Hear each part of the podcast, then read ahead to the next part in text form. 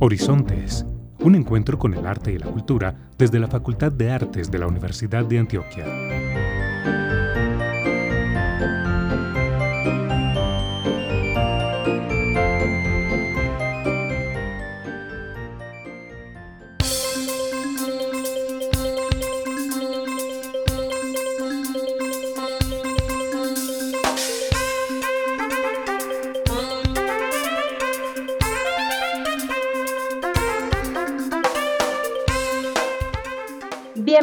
A Horizontes, el programa radial que te sumerge en el mundo de la creatividad y la expresión artística desde la Facultad de Artes de la Universidad de Antioquia.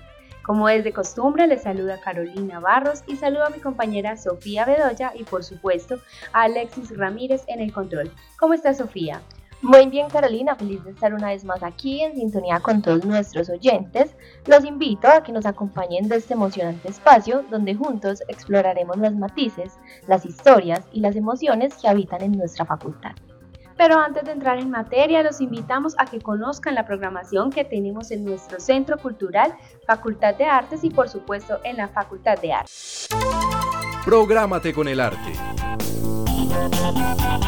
actualidad informativa, agenda cultural y temas de ciudad.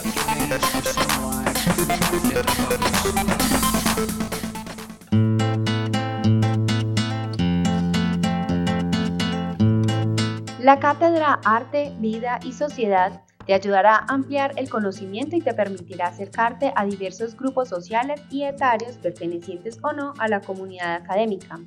Esta es una propuesta que desde el vínculo arte, vida y sociedad realiza el Departamento de Artes Escénicas de la Universidad de Antioquia, permitiendo contribuir gracias a las conferencias, al diálogo crítico, reflexivo y creativo sobre dicho vínculo, potenciando el intercambio constructivo de saberes. La próxima charla que se realizará de esta cátedra es el 22 de agosto. Dicha charla recibe el nombre de La locura, Camus y Pirandello y su ponente es Gerson Stephen Coes González, docente de la Facultad de Artes. Este evento se realizará a las 10 de la mañana el 22 de agosto en la Biblioteca Pública Piloto y es con entrada libre para todos.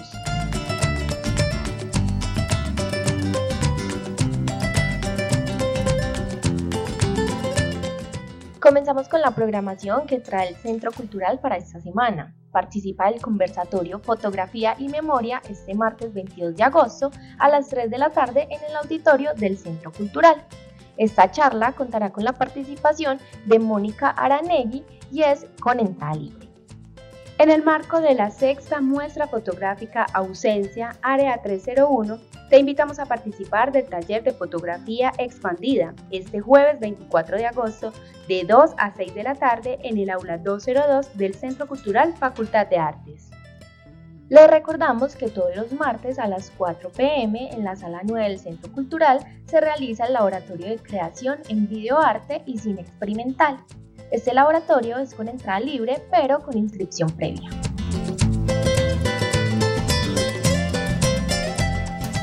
Disfruta de una noche llena de los mejores temas de jazz presentes en las diferentes películas. Una noche para recordar muchos momentos desde nuestra infancia hasta la actualidad, además con unos invitados muy especiales. Club Murakami. Este concierto se realizará el viernes 25 de agosto a las 7 de la noche en el auditorio del Centro Cultural. El ingreso tiene un valor en preventa de 18 mil pesos público general y 15 mil estudiantes.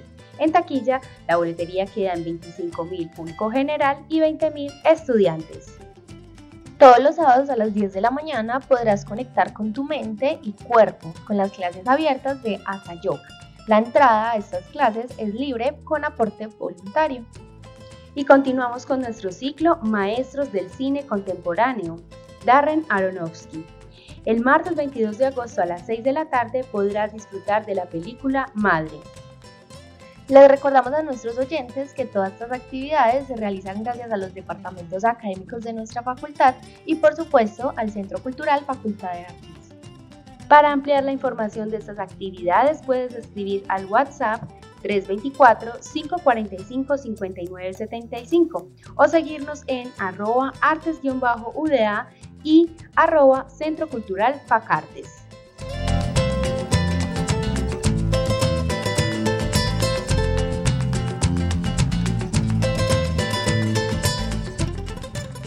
El Tintero se realiza como un espacio de libre expresión y comunicación donde se respetan las ideas, posturas y opiniones que los invitados manifiestan y no refleja una opinión o posición institucional de la Universidad de Antioquia o de la Facultad de Artes. En el Tintero.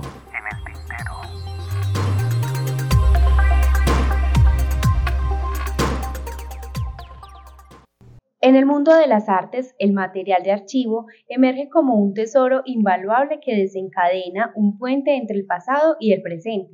Este material, compuesto por documentos, imágenes, grabaciones y objetos, se erige como testigo silente de momentos cruciales en la evolución artística y cultural. Para abordar este tema nos acompaña Clara Inés García Quintero. Ella es bibliotecóloga con especialización en gerencia de servicios de información y es la coordinadora del Centro de Documentación Luis Carlos Medina Carreño de la Facultad de Artes desde el año 2004. Ella nos guiará a través de la riqueza y relevancia del material de archivo en la expresión y apreciación artística. Bienvenida Clara a Horizontes, es un placer tenerte en este espacio. Muy buenos días para todos, muchas gracias por la invitación para compartir toda la información que tengo acerca del manejo de la información en artes. Clara, ¿te parece si comenzamos esta conversación contándole a nuestros oyentes qué es el material de archivo en el contexto de las artes? Bueno, sí, en el caso de nosotros tenemos en el centro de documentación todo el material que se relaciona con las áreas y que apoya los programas académicos de la facultad. Contamos con partituras, métodos de estudio, estudios para, en el caso pues, de la música, contamos también con libros, revistas y contamos con catálogos de arte. Clara, desde tu experiencia, ¿nos podrías decir cuál es la importancia justamente de este material en la documentación histórica de las manifestaciones artísticas? Sí, en este caso, pues hay mucho material que da cuenta del proceso histórico de las artes, cómo se ha ido desarrollando en cada una de, de sus épocas y periodos, y eso sirve en muchas ocasiones en, claro, para la formación de los estudiantes y para hacer estudios investigativos desde la parte retrospectiva.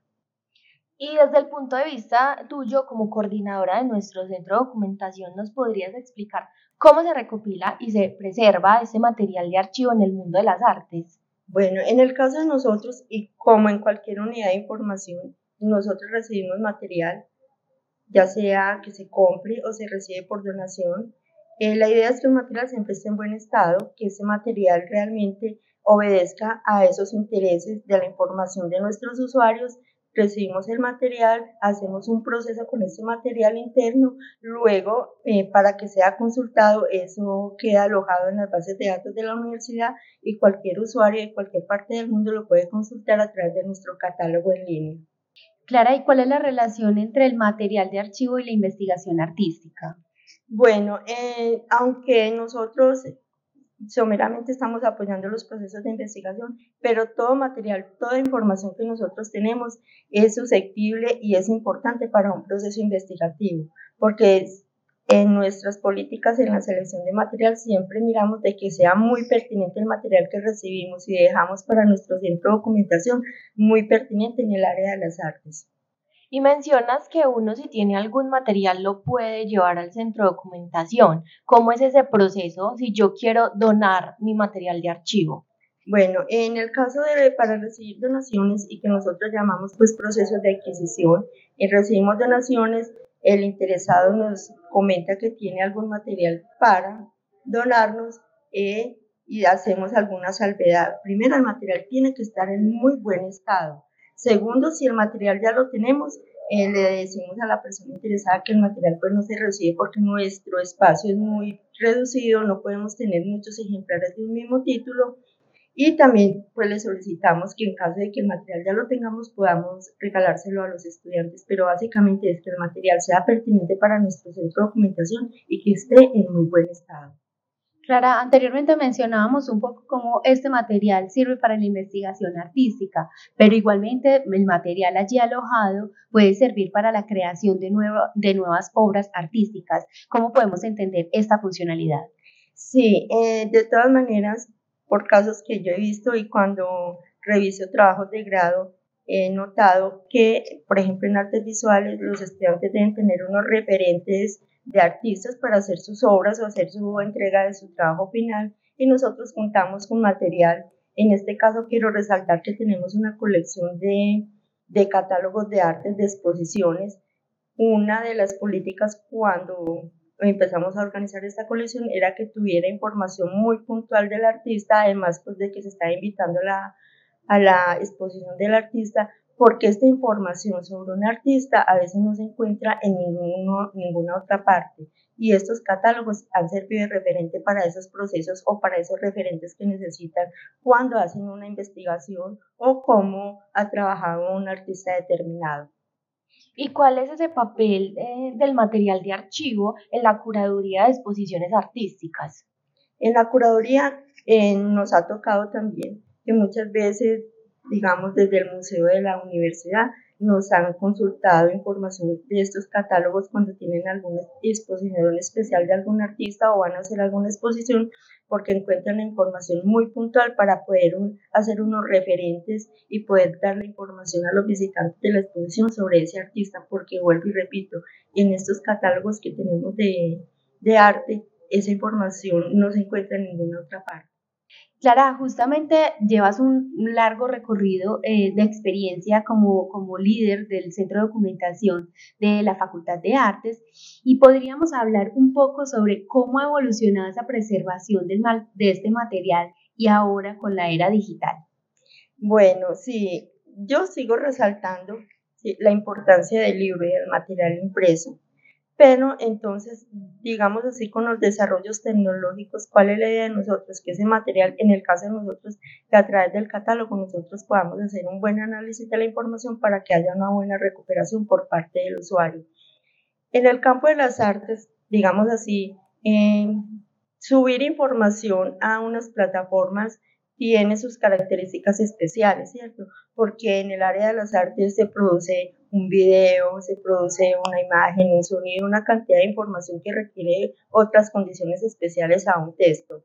En esa medida, pues entonces con el repositorio institucional hemos venido trabajando para subir alguna información en lo que tiene que ver con los trabajos de grado que vienen acompañados de mucho de este material. Entonces hemos tratado como de de que ese material con esas características especiales pueda subir al repositorio, como mencioné, especialmente en los trabajos de grado, para que puedan ser consultados. Pero siempre vamos como en esa medida, porque vuelvo y repito, una de las características de la información en las artes es el acompañamiento del material visual y sonoro. Clara, ¿y qué herramientas tecnológicas se utilizan para digitalizar y catalogar el material de archivo en las artes? Bueno, en la, parte de digitalización, pues nosotros eh, todavía no hemos avanzado mucho porque eso pues requiere algunas especificaciones especiales. Eh, pues en, este momento lo que más tenemos es, digamos, impreso.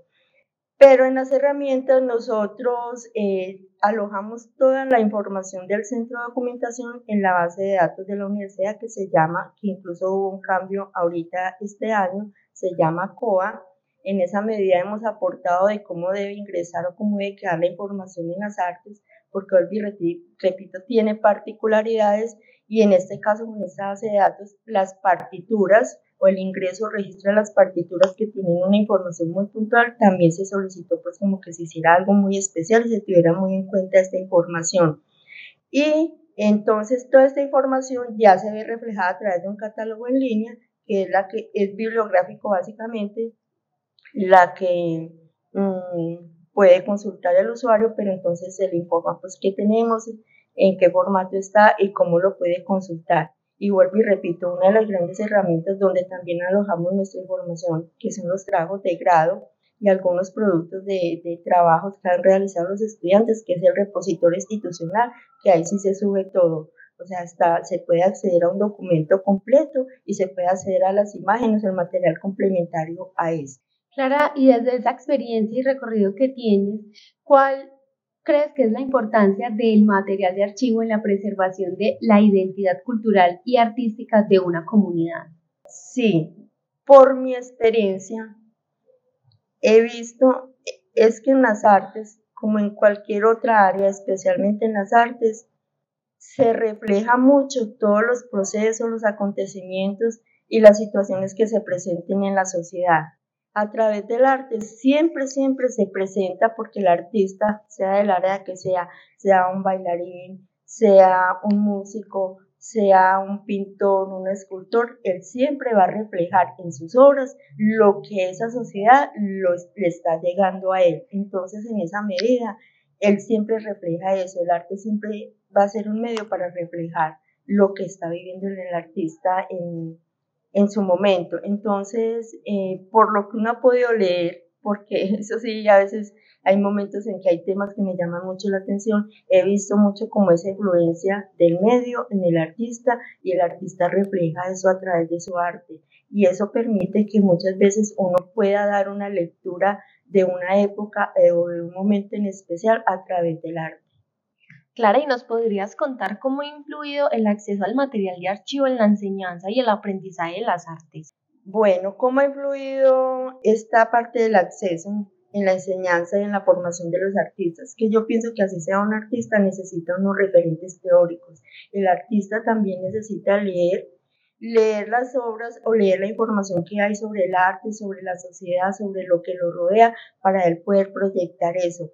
Entonces, no es solamente que él aprenda una técnica o aprenda a interpretar un instrumento, aprenda a hacer una obra, aprenda un movimiento en la danza, no. Él debe tener unos referentes, debe leer porque es que antes de él han pasado otras personas que han escrito sobre el arte, que relacionan el arte con otras áreas. Pongo el ejemplo, la filosofía, la ética, incluso la sociología, porque todo es transversal. Entonces, el artista también debe estar documentado y tener un conocimiento teórico para dar sustento a sus obras. Para mí, y considero, es supremamente importante que el artista también lea. Un músico no solamente es buen músico porque interpreta, es buen músico porque también ha leído, ha leído sobre esos, digamos, músicos que y esas obras que él interpreta, pero también ubica y tiene que ubicar una obra musical en un contexto, en un contexto social, que, la obra también da cuenta de eso. Todos debemos estar debidamente informados y documentados. Entonces yo pienso que la información y ese acceso a la información les permite a ellos ser unos artistas más integrales, ya sea que sea artista como tal o los que van por la parte de la formación o la licenciatura y la educación, con mayor razón tienen que estar bien documentados porque ellos deben sustentar sus obras y sustentar también su trabajo. Entonces, para mí, y considero es vital que el estudiante, así sea de música, esté bien documentado y pueda acceder bien a la información y una información de calidad. Claro, y justamente hablando de esos usos y esos consumos como de material de consulta y demás, ¿cómo se vive eso en la realidad en la facultad? Es decir, si tenemos estudiantes, docentes que se motiven por la investigación, por la lectura, ¿cómo se vive eso y a qué retos nos vemos enfrentados desde el centro de documentación para motivar un poco más esas, esas consultas? Todos debemos tener conceptos teóricos y conocimientos para sustentar algo, una teoría, un conocimiento, un pensamiento, así sea en la cotidianidad. En el caso de las artes en la formación de los artistas, también es supremamente importante. Claro, tenemos este, un reto muy grande de las unidades de información y en este caso el centro de documentación y que los estamos viviendo todos, especialmente después de la pandemia. Y es un poquito la ausencia de nuestros usuarios en la consulta del material. ¿Por qué? Porque con la pandemia, al no tener ese acceso a esa información inmediata, el libro, el físico, claro, el Internet y todo lo que encontraban en Internet era la única herramienta, digamos, desde el punto de vista del conocimiento que tenían para sustentar lo que tenían que hacer. Nuestro reto ahora es ese, que no, no lo estamos poniendo no solamente el centro de documentación, sino todas las unidades de información de la, de la universidad. Entonces, eh, es pensar porque no solamente es una responsabilidad del estudiante, es una responsabilidad también del docente. ¿Dónde están nuestros docentes? ¿Cómo se forman? ¿Qué leen nuestros docentes para transmitir y motivar a los estudiantes a que vayan a hacer una consulta de un material en específico? No digo que no, porque se han hecho muchos aportes y muchos esfuerzos a nivel internacional para que la información se pueda acceder a través de bases de datos o repositorios, que es como lo que más manejamos en el área de las instituciones de educación superior. Pero pienso que los libros tienen una información tan valiosa y me van a perdonar algunos, por más que usted lo encuentre en internet. El libro, información que hay en un libro no se encuentra en internet. Además, porque Internet entonces empieza a establecer derechos de autor, incluso te dice, puedes descargar este documento en PDF, pero si no tienes los accesos o no pagas una plata por esa información, no puedes acceder a ella. ¿Y de dónde sacan la información que está en Internet? Alguna vez lo hemos pensado, de los libros que tenemos en las unidades de información. Entonces, ¿qué es lo que estamos haciendo nosotros? Un primer reto, volver a traer, motivar a todos estos, a nuestros usuarios al uso de la información que tenemos, volverles a contar qué tenemos, qué valor de la información, cuál es el valor de, esa información, qué pueden encontrar ahí, porque ese es nuestro reto. Además, incluso decirles, vea, hay nuevas obras, porque es que hay muchas personas que siguen escribiendo y los libros se siguen publicando y no podemos negar, muchísimas personas siguen disfrutando del libro impreso. Además, sí, por más que la tecnología avance, no todo el mundo tiene la posibilidad. Veamos el caso como en nuestra universidad tuvieron o se les entregó a los estudiantes un computador portátil, porque mucha gente no tiene la posibilidad ni tiene en su casa ni un portátil ni un computador de escritorio, no tiene una tablet y si tiene un celular, no tiene un celular donde pueda leer un documento. Entonces eso es una barrera, pero si yo voy a la universidad y tengo unas bibliotecas, unas unidades de información con una información muy buena que a mí me sirve, que yo puedo disfrutar y sentar a ver una imagen, leer un texto y me lo pueden prestar para mi casa, qué maravilla. Entonces, ¿qué estamos haciendo? Nosotros, pues, en esa idea de, de porque tenemos también que cuidar el material, a veces restringimos el tiempo de préstamo. ¿Qué estamos haciendo ahora? No, no vamos a restringir ese tiempo vamos a ampliar los tiempos de préstamo. Quieres llevarse tres libros, llévese tres, cuatro, cinco, seis, hasta 13, 14, 15, 20 libros. Si los necesita, disfrútelos, lléveselos para su casa, consúltelos y vuelva y nos los trae, porque para eso estamos acá, para eso se invierte también en, nueva información. Y también el llamado a los docentes es, también ustedes tienen la posibilidad de contarnos, de decirnos, porque ustedes son los especialistas, nuevas publicaciones que han salido y solicitarlas para que se compren y que ustedes a sus estudiantes les estén dando información actualizada frente a un tema determinado. Y continuando por esa misma línea de los desafíos y de los retos que se enfrentan, ¿nos podrías contar cuáles son esos desafíos que enfrenta la conservación del material de archivo en las artes? Bueno, eh, uno es, digámoslo así, para la preservación y conservación. Bueno, si hablamos desde el punto de vista bibliotecológico, pues uno debe tener unas condiciones ambientales y muy específicas porque el material se va deteriorando, ¿cierto? También tener unos espacios adecuados para poder almacenar esa información, si vamos a mirar desde ese punto de vista. Entonces, eh, la idea de nosotros también, como les decía ahora, cuando se recibe una donación es que vamos a recibir lo que vamos a recibir, todo lo que nos, traigan. Tratamos de ser muy claros frente a esos criterios de esa información que, que nos están donando para que realmente sea una información muy buena, que sea una información que sea pertinente a las artes y que en el correr de los tiempos esa información sea siempre importante y pertinente. Entonces, en, ese, en esa medida, preservar y conservar nos ayuda mucho, porque si yo recibo todo lo que me entregan, va a haber un momento en que yo voy a decir, esto no me sirve para nada. Pero si yo soy muy clara desde un principio, qué es lo que voy a dejar, que yo sé que realmente me va a servir, le va a servir a mis usuarios de acuerdo a sus necesidades de información, siempre va a tener una colección muy específica y muy pertinente en el área de las artes para todos estos procesos que se, en este caso se desarrollan en la facultad. Clara, ya para ir finalizando, ¿nos podrías decir quiénes y cómo pueden acceder al centro de documentación de la Facultad de Artes? Bueno, en este caso podemos decir que nuestros servicios se orientan directamente o son mm, dan directamente hacia nuestros usuarios de la facultad, toda la comunidad académica, académica de la facultad, estudiantes, profesores, egresados y también el personal administrativo, porque es que cualquiera se puede interesar por un tema de las artes, ¿cierto? Son nuestros usuarios como más cercanos y más puntuales, pero igual, cualquier usuario de la universidad que esté interesado en el tema de las artes, porque lo podemos ver y lo hemos comprobado. Hago un paréntesis aquí, hay estudiantes de otras áreas de, ingeniería, de economía, de educación, que por alguna cosa pues les gusta también alguna interpretar un instrumento, les gusta el baile, les gusta la danza, les gusta pintar, y a veces quieren consultar también eso. Y no podemos olvidar, es que las artes se están convirtiendo en un medio para que muchas personas hagan también su trabajo a nivel profesional. Pues, o sea, estamos mirando las, las grandes posibilidades de las áreas en, este, en estos tiempos. Entonces, en nuestro caso, pues, inicialmente el usuario debe tener un vínculo vigente con la universidad, ya sea egresado, un jubilado, un estudiante, un profesor, un investigador, el personal administrativo.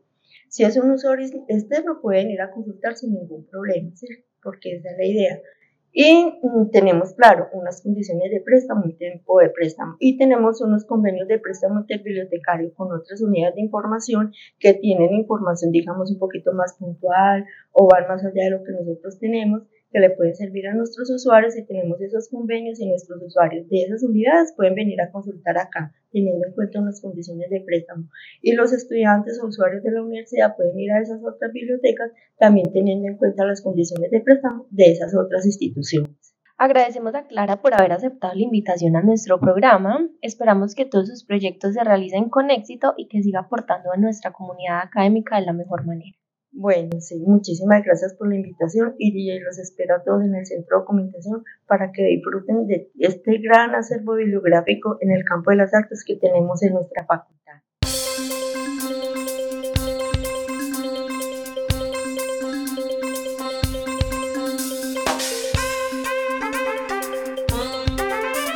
Agradecemos a todos nuestros oyentes su sintonía, los invitamos a compartir en sus redes sociales esta información y a que nos cuenten si nos escuchan desde Spotify. Feliz día.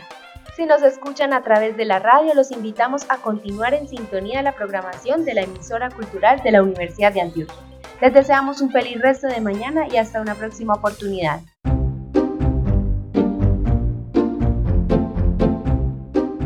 Horizontes un encuentro con el arte y la cultura desde la Facultad de Artes de la Universidad de Antioquia.